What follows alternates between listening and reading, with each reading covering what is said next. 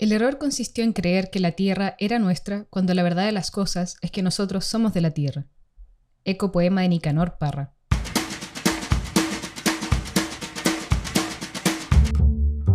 Esto es Ojo en Tinta, el podcast. Libros para salvar al mundo.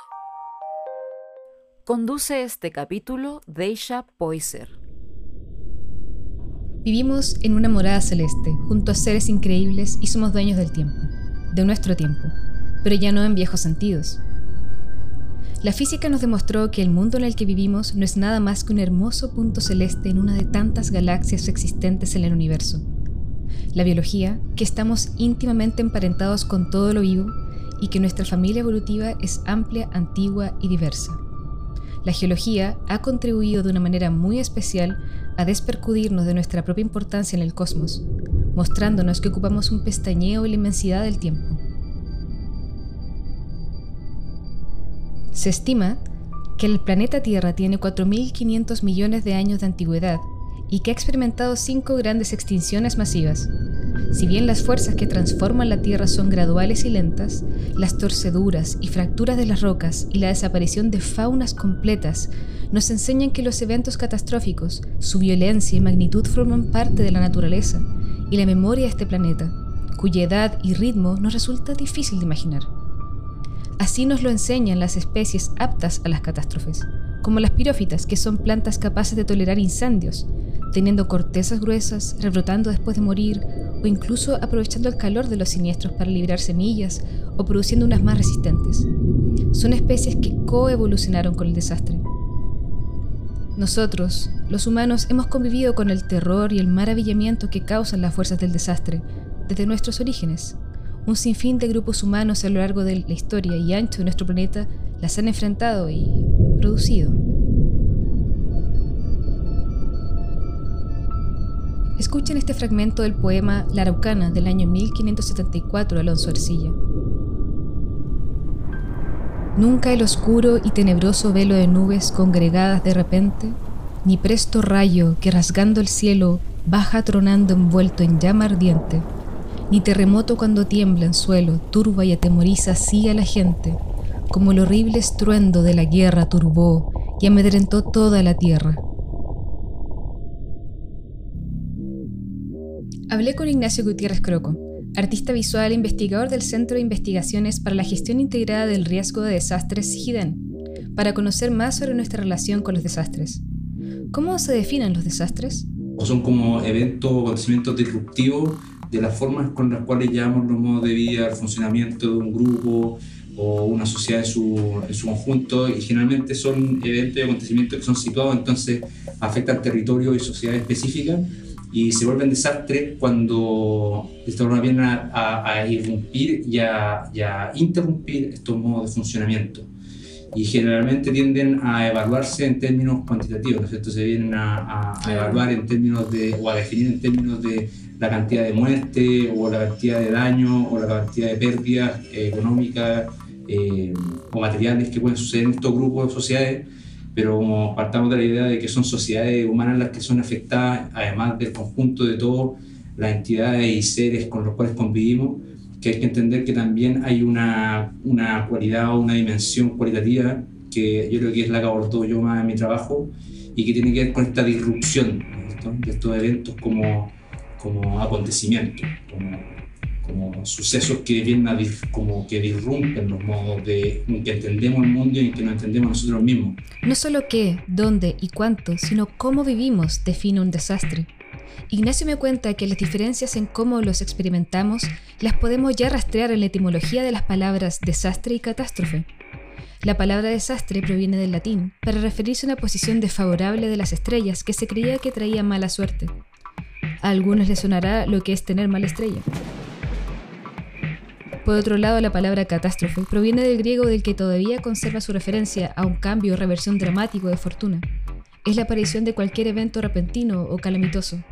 Ignacio agrega que existen diferentes sentidos de desastre según nuestra relación con diferentes contextos. Eh, claro, están los desastres que antes se le llamaban desastres naturales, y que hoy en día nos referimos más como desastres socionaturales porque hay que entender que siempre sucede en un contexto en el cual sociedades y decisiones humanas implicadas, como por ejemplo habitar ciertos espacios específicos que son propensos a ciertas amenazas.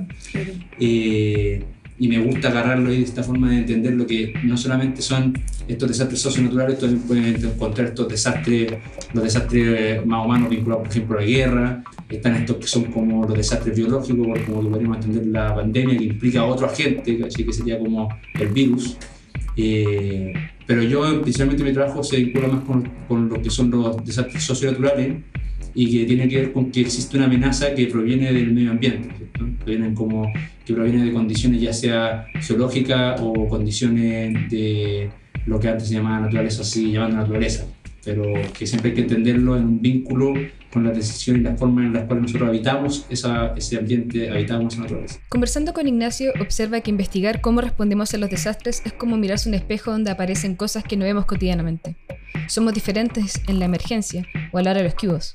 Por ejemplo, para la visión cristiana los desastres significan un castigo divino, mientras que sociedades como la mapuche, los mismos desastres significan un desbalance del equilibrio cósmico, ante el cual se deben tomar acciones. El desastre también lo considero como una vía regia, como una vía muy óptima para entender las relaciones humano-ambiente. Y ahí te das cuenta también que hay como sociedades que, no sé, pues, nosotros entendemos la, el ambiente no intervenido por el ser humano como naturaleza,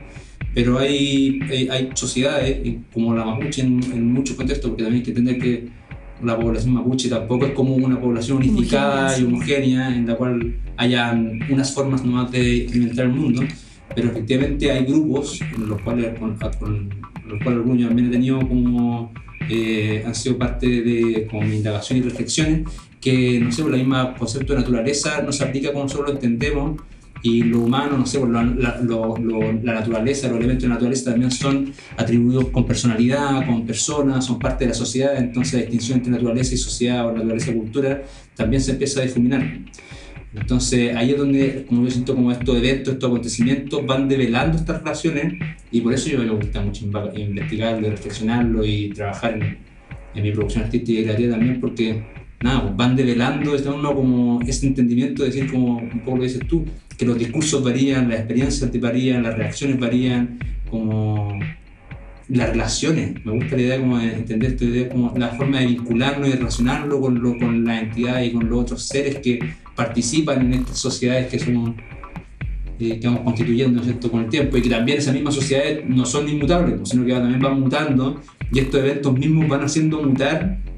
estas relaciones. Entonces, efectivamente, cuando tú me hablas de este típico la, la forma eh, católica o cristiana, eh, de, ver también la idea de una intervención, una voluntad divina que puede generar una especie de castigo por comportamiento, un Dios castigador, es algo que efectivamente se ve todavía en los discursos. Yo puedo saber, por ejemplo, los videos en un terremoto, no sé si has visto, yo recuerdo del terremoto del 2010, salió un video de un caballero que decía que él no era creyente, pero al momento del terremoto, lo único que hacía era decir como, Dios mío, Dios mío, como, ¿por qué estás haciendo esto? Por favor, protégeme. Para Ignacio, los fenómenos desastrosos forman parte de nuestra identidad mostrándonos nuestras diferencias. Para entender nuestra respuesta ante el desastre, me cuenta sobre tres figuras con las que trabaja el historiador escocés Neil Ferguson en su libro Desastre, Historia y Política de las Catástrofes, editado al español por la editorial Debate el año 2021. Él tiene un capítulo en el que dice, define el desastre, dice, el desastre es un zoológico mal administrado, lleno de rinocerontes blancos, cines negros y reyes dragón entonces él agarra como estos tres conceptos que son estos tres animales, ¿no es cierto? que son metáforas para entender el desastre, ¿no es cierto? Como eh, generalmente uno entiende el, el, desastre lo puede entender como un rinoceronte blanco, como este animal que te viene en embestida y que tú lo ves, tú ves, ves, que viene y es gigante, viene, viene, viene y tú sabes que va a venir. Entonces tú puedes actuar frente a, ese, a esa embestida o generalmente cuando sucede, llega a suceder el, desastre, terminas concibiéndolo como, como un cine negro, como este elemento muy peculiar, este elemento raro, ¿cachai? Como, este, como raro cuando empezar, antes de ir al de venirse, y ahora simplemente lo experimentas como algo extrañísimo, y hay veces que ese cisne negro se convierte en un rey dragón, que son como estas catástrofes eh, gigantescas. Entonces, lo que interesa como esas metáforas que ocupa el, el Neil Ferguson, es esta idea de que al final, si que nosotros seguimos entendiendo el desastre netamente desde la emergencia, se vuelve muy difícil entenderlo como rinoceronte blanco. Y siempre va a aparecer de esta forma como el rey dragón o como el cine negro. Van a aparecer como estos eventos que tú no, ah, que no esperaba que sucediera, o en verdad no puedo hacer nada porque nunca sabes la magnitud y efectivamente nunca vas a saber la magnitud con la cual te va a tocar en intensidad como lo pasó ahora en Siria y Turquía, de cierta forma como que no sabes que te va a tocar una cuestión tan gigantesca, pero tú lo que tendrías que saber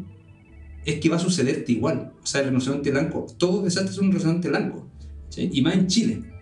que creo que la clave un poco que tú decís, siento que nosotros vivimos, hay una doctora que también, hay otro libro que, que se llama como Chile una identidad terremoteada, que es tratar de abordar la historia de Chile y su identidad desde eh, la condición que nos genera este territorio que por el fenómeno de placas, deberían como de esta forma como desde la visión científica racionalista o desde la idea de el vínculo con, con ciertas entidades divinas, podría decir otra gente, pero con la condición en la cual nosotros habitamos este territorio y la forma en la cual lo hacemos, vamos a estar expuestos todos los años a una cantidad de desastres y catástrofes importantes. Y esto no, no, no, solo que, no solo que ver con que tenemos una geografía, o sea, tiene unas pendientes que son muy propensas a los aluviones, por el fenómeno de placa está muy propensa de esta forma a lo que son los fenómenos volcánicos y, y sísmicos, sino que además hemos tendido a habitar lugares sumamente riesgosos. O sea, tú veis el caso, no sé, pues, de ese hotel que está en la playa en Viña y veis la manejada que se lo comen y así, ¿cómo a alguien se le, se le ocurrió poner ahí el hotel?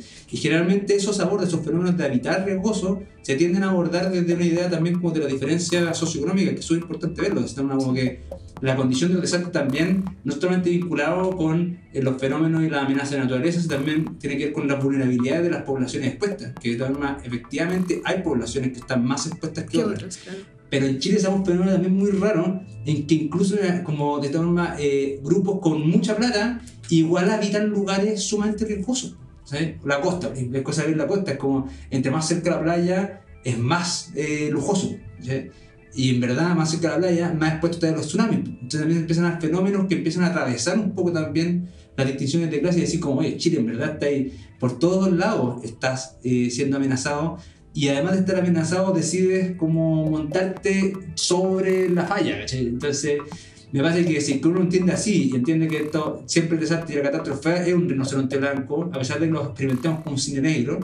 eh, me resulta súper necesario, y creo que esa, o sea, cuando trabajo yo en el Centro de Investigación de Desastres,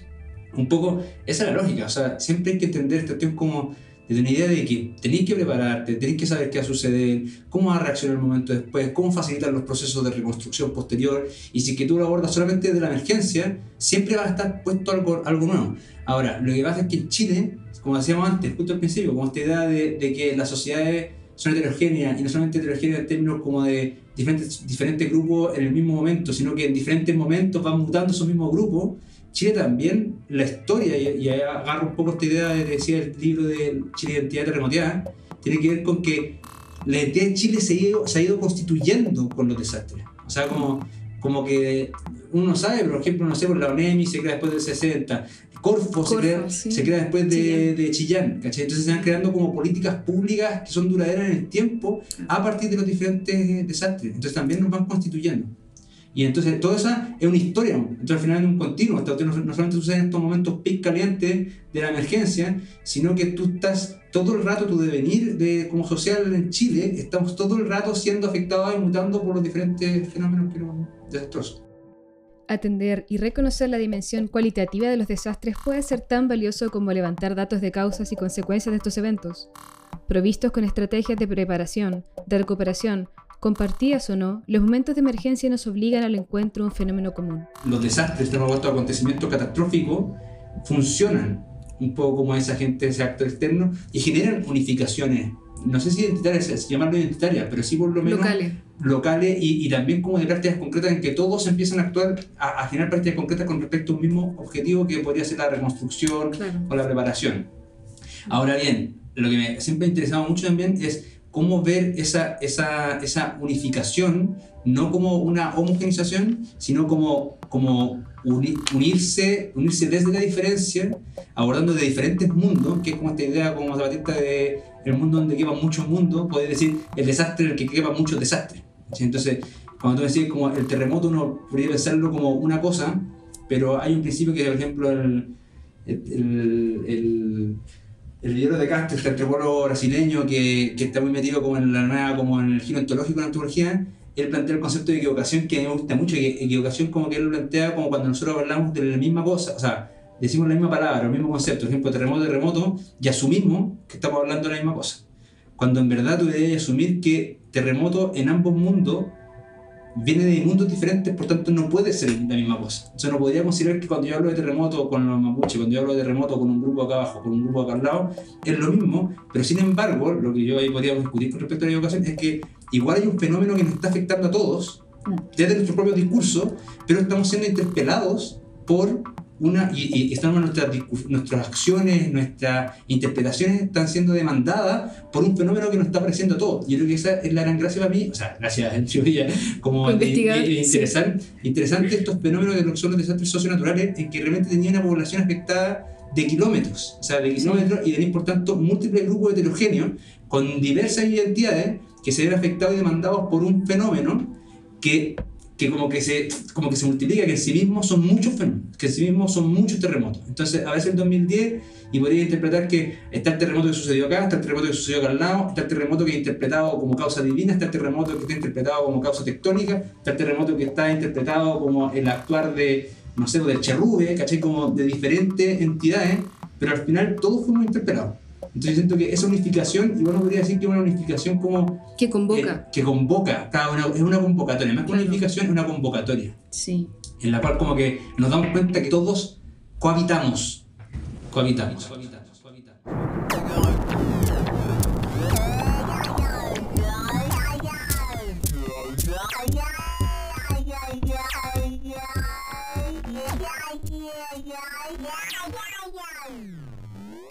¿Cuál es el rol de las artes y las humanidades en torno a fenómenos tan concretos, violentos e inminentes como los desastres? ¿Es acaso útil, Ignacio? Creo que a veces la ciencia, eh, llamemos la ciencia que le tiende a llamar dura, o la ciencia de la tierra a veces, o la ciencia de la ingeniería, efectivamente hay una tendencia que, no, por llamar la soberbia, pero, pero, pero que hace entender como que todo el mundo es un mundo y que es el mundo que se rige bajo las leyes de su práctica. Eh, mientras creo que las humanidades tienden, tienden a hacer abanico, como que ampliar más de esta forma los discursos, tratan de, de, de, poner en cuestión los discursos reinantes y hegemónicos eh, y tienden a ser elementos, tienden a ser más críticos de los discursos gobernantes. Entonces, creo que en esa línea, efectivamente, las humanidades van a, van a tender como a abrir mundo y concepciones de mundo que van a permitir más esta, esta convocatoria que estábamos hablando. Pero a la vez también creo que tiene que ver eh, su rol, digo, el rol de la arte y de las humanidades ante este tipo de acontecimientos, de este tipo de fenómenos, eh, tiene que ver porque también tiene una capacidad de, de, elaborar las experiencias más allá de lo lingüístico. Entonces, creo que, que a mí la clave, por ejemplo, es por, qué, por qué yo, por ejemplo, además de hacer como investigación, como más desde el lado de la, de, de las ciencias sociales, eh, me gusta hacer arte y como hacer producción de, de, de objetos, tiene que ver porque también entiendo que estos fenómenos disruptivos, o sea, las catástrofes, el acontecimiento, son disrupciones de discurso. Entonces, hay veces que las cosas, estos fenómenos tienden a, hablar también que se ocupa mucho de ciertas cosas que son inefables.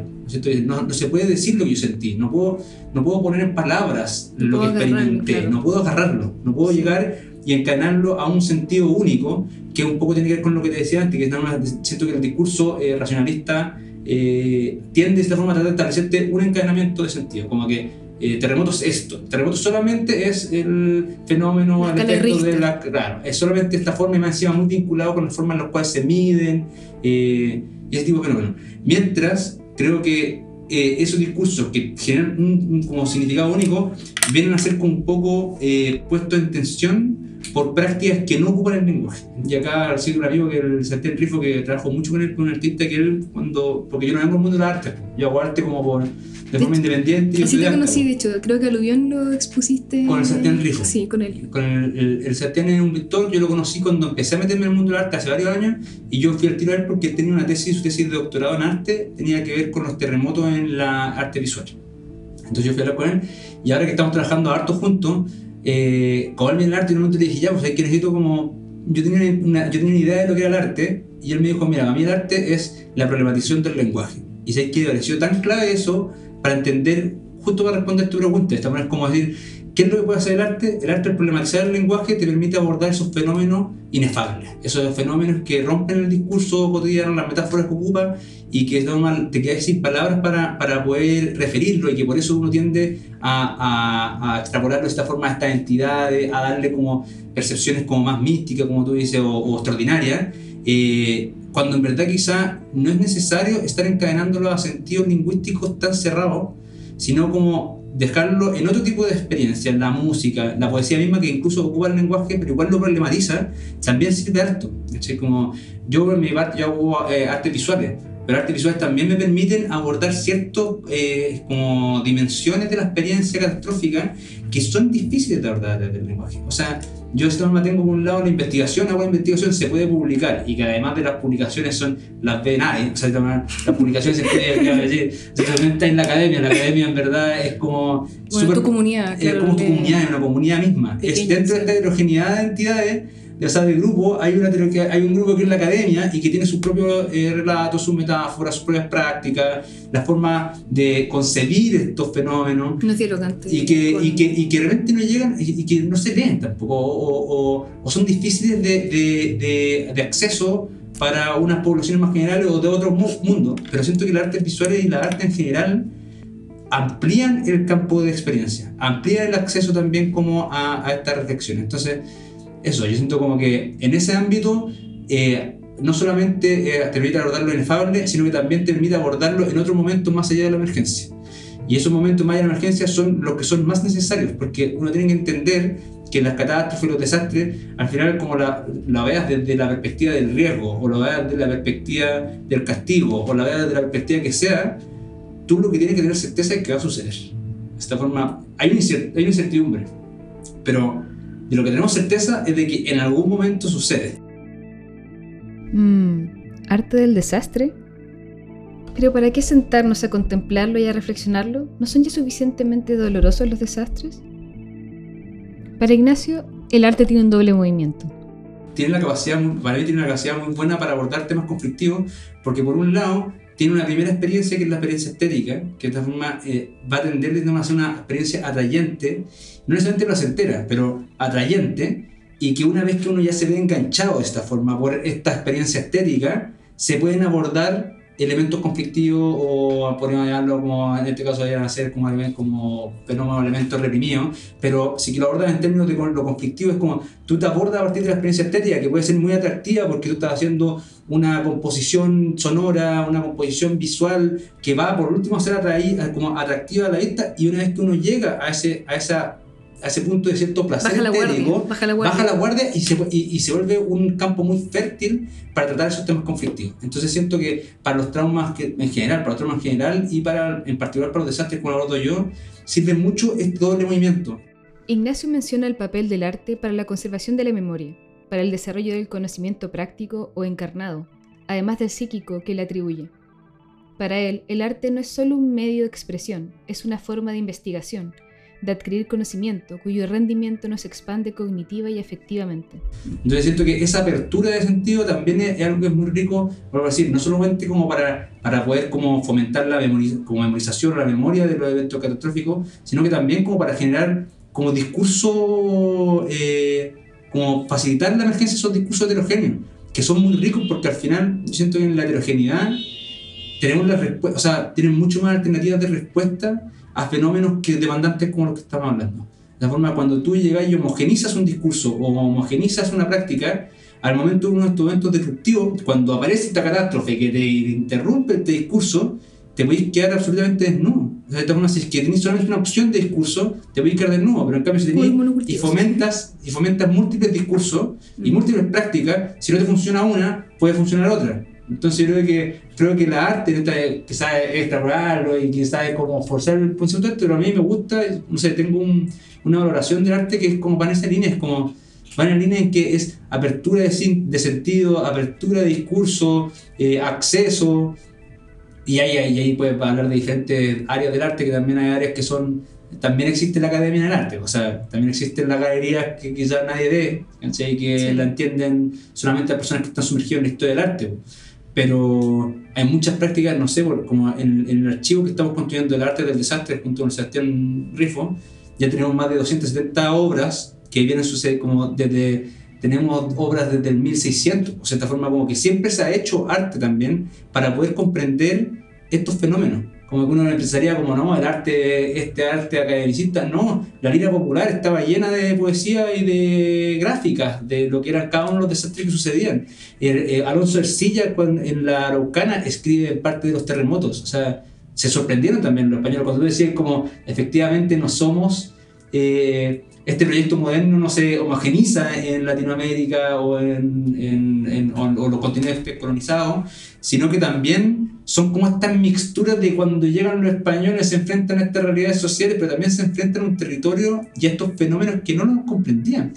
Y cuando no los comprenden y cuando no les pueden poner los discursos cotidianos que ellos tenían para explicar todo tipo de fenómenos, aparecen otro tipo de relatos u otras formas y métodos de hacer, como la poesía, como la música, como la pintura, y que no solamente al final... Eh, Tiene encuentro con aquellos que sí pueden, que, que sí tienen maneras de Exactamente. Claro. Y, y, también, y eso fue lo mismo también, no solamente lo hacen a través de práctica lingüística, o sea, incluso, no, no, sé, pues, igual ahí en el, en el Museo de Arte Precolombino hay, por ejemplo, un cabezal de mazo, bueno, en verdad no se sabe si es cabezal de mazo, pero pero que es como una estrella que está grabado eh, la, la, culebra, la, la, serpiente que podría ser el caicai, el, el y el caicai. Entonces también hay expresiones materiales, que también eso siempre ha interesado mucho, un poco la cultura material, pues donde, donde queda grabado esto, donde se expresa, porque finalmente la práctica material es una práctica concreta que crea mundo. Entonces, estos discursos se crean, crean mundo cuando terminan en una roca, y te das cuenta que no solamente eh, los españoles escribían poesía de esta cuestión, también los mapuches también como que hacían mito que también tiene cierta rítmica, tiene ciertos fenómenos metafóricos que, que también ayudan de esta forma como a, a, generar acceso y comprender mejor estos fenómenos que son difíciles de explicar de formas más, no sé, lineales.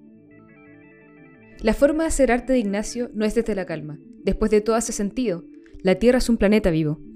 ¿De dónde pudimos sacar las ideas de calma, de estabilidad, de permanencia o de construcción, si no en relación a experiencias con lo cambiante, lo dinámico, lo remecido, lo abrupto, la fuerza indiferente, la destrucción, el deterioro, el derrumbe, el choque, la explosión. Las artes del desastre parecen correr ocultas desde hace siglos bajo el horizonte de nuestra mirada cotidiana. Todo aborda mira, todos mis temas son desastre, muerte y locura, son siempre como, son las fronteras como de la agencia, de la agencia, bueno, de como esos puntos en los cuales como que uno los ve un poco, que tú dices, como abordarlos como abordar los fenómenos sociales, socioambientales, pero siempre desde el punto pivote. Porque siento que los puntos pivotes son muy reveladores. Ignacio, hablemos de tus obras. Todas mis obras, verdad, son espacios psicoinductores. Es como cuando estaba estudiando psicología me rayé con, la, con, con, el, con el poder que tenían como el ambiente, me sería llamar ambiente psicoinductores, como el ambiente para inducir estados psicológicos. Yo le llamo instalaciones escénicas inmersivas porque por un lado son inmersivas porque como principio de inmersión que tiene que ver con sumergir algo, como sumergir a alguien en un medio, pero por otro lado la, la misma palabra inmersión tiene la acepción de que tiene que ver, por ejemplo, la inmersión en el sentido de como captar atención, ¿cierto? Como estoy inmerso en una tarea, entonces también para hacer algo inmersivo, una instalación inmersiva, tienes que lograr captar la atención y llevarla de esta forma, hacerle como, como, agarrar, como llevarla en un, en un viaje, y en ese viaje yo lo hago a través de escenas. Entonces todas mis obras siempre son escenas que tienen ciertas duraciones. Hablemos sobre dos de tus obras. Espacio Conductor Velorio y Viene bajando la quebrada. Velorio parte de la indagación de también como un poco, un poco lo que decía, un poco reactivo también como a,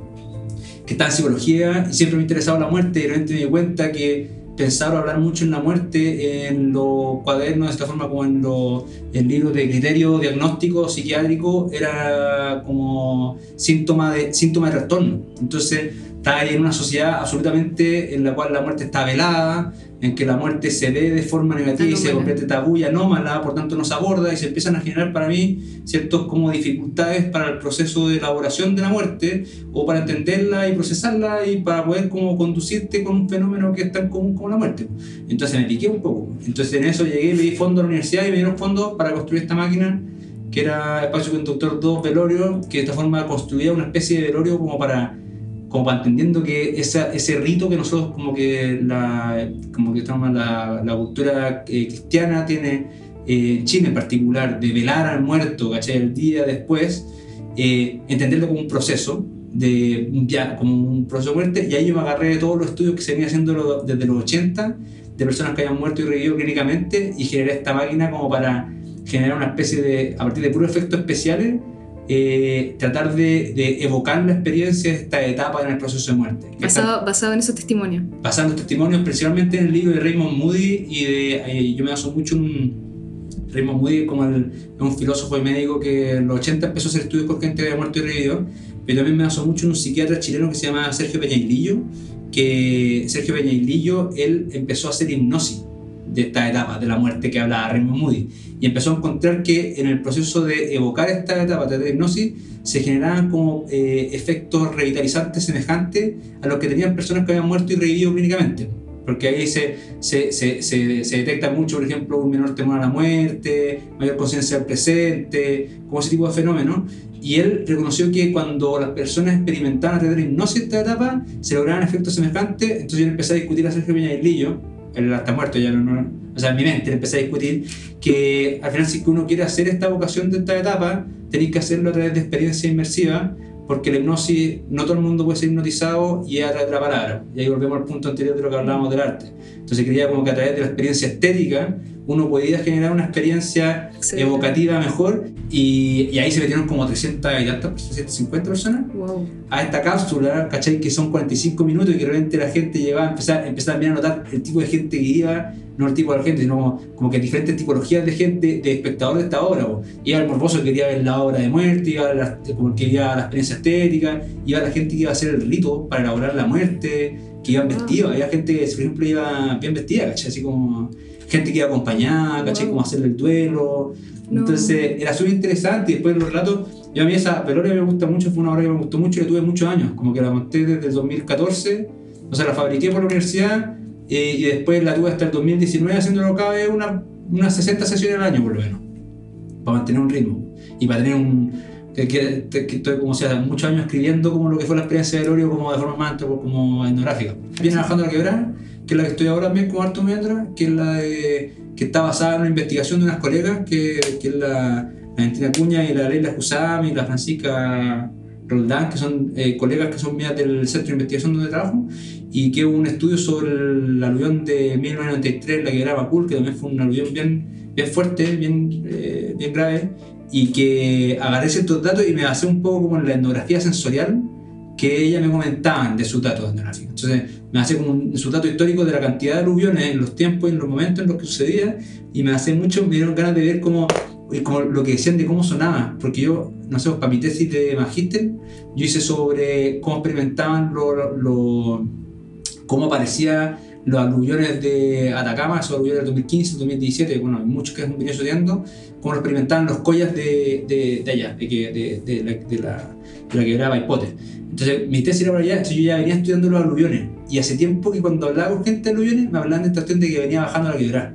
Como cuando no decían aluvión, pues decían, no, si venía bajando la quebrada, no, si venía bajando la quebrada. Entonces era, era, una, era una frase muy común para referirse a los aluviones, decir que venía bajando la quebrada. Y la experiencia de venir bajando la quebrada es una experiencia sonora.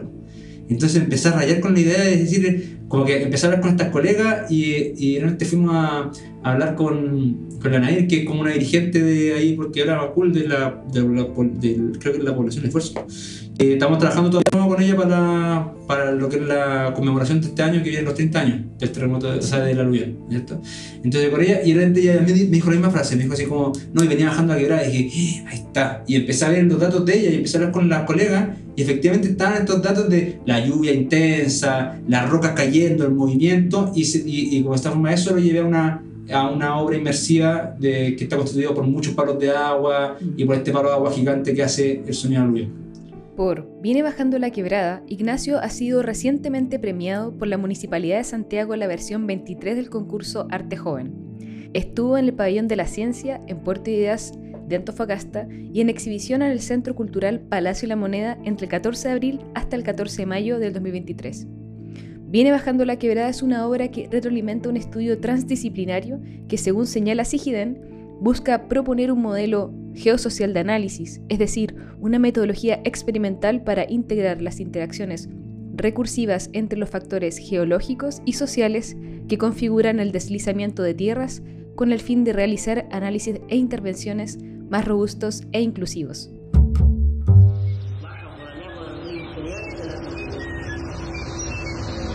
Se encuentra dice que se mueve la tierra, tenía ese Produce temblor o produce erupción del volcán. Así me, me cuenta un hombre que que dice.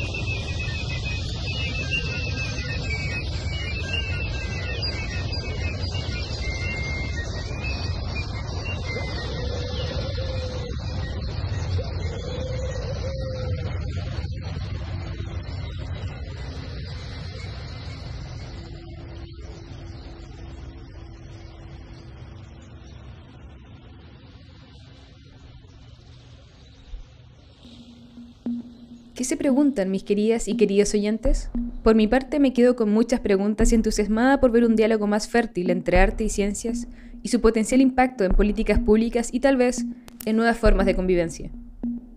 Para concluir les cuento que el año 2017 la Bienal de Artes Mediales se llamó Temblor. En ese contexto, el artista visual Sebastián Rifo convocó a seis artistas bajo el lema Dinámicas del Desastre, entre ellos el artista y cantautor Diego Lorenzini. Entre el material de obra de Lorenzini encontré un extracto dicho por Raúl Ruiz muy sorprendente. Pareciera que Chile es un país que por sísmico fuera ambivalente en su ánimo. Escuchen a continuación un pedacito del resultado, la canción titulada Cartoncito, featuring Raúl Ruiz. Y complementenlo con otra titulada Viva Chillán, una crueldad innecesaria, en la que Lorenzini además trabajó junto al artista y cineasta Cristóbal León, una pieza audiovisual desconcertante y tragicómica es evidente que Chile es un país muy risueño, tal vez demasiado, muy optimista, tal vez demasiado,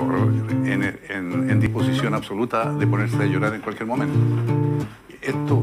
ya no lo digo como una crítica, sino que me parece casi una, una, capacidad de adaptación muy saludable, sobre todo un país con tanto terremoto. Pero el terremoto de Chillán se componía en canciones eh, para reírse del terremoto, para reírse de la desgracia. O sea, una catástrofe no significa un, un pretexto para llorar, puede ser también un pretexto para reír. Viva Vida Chillán, la tierra del movimiento, los, los fiambres zapateaban debajo del pavimento.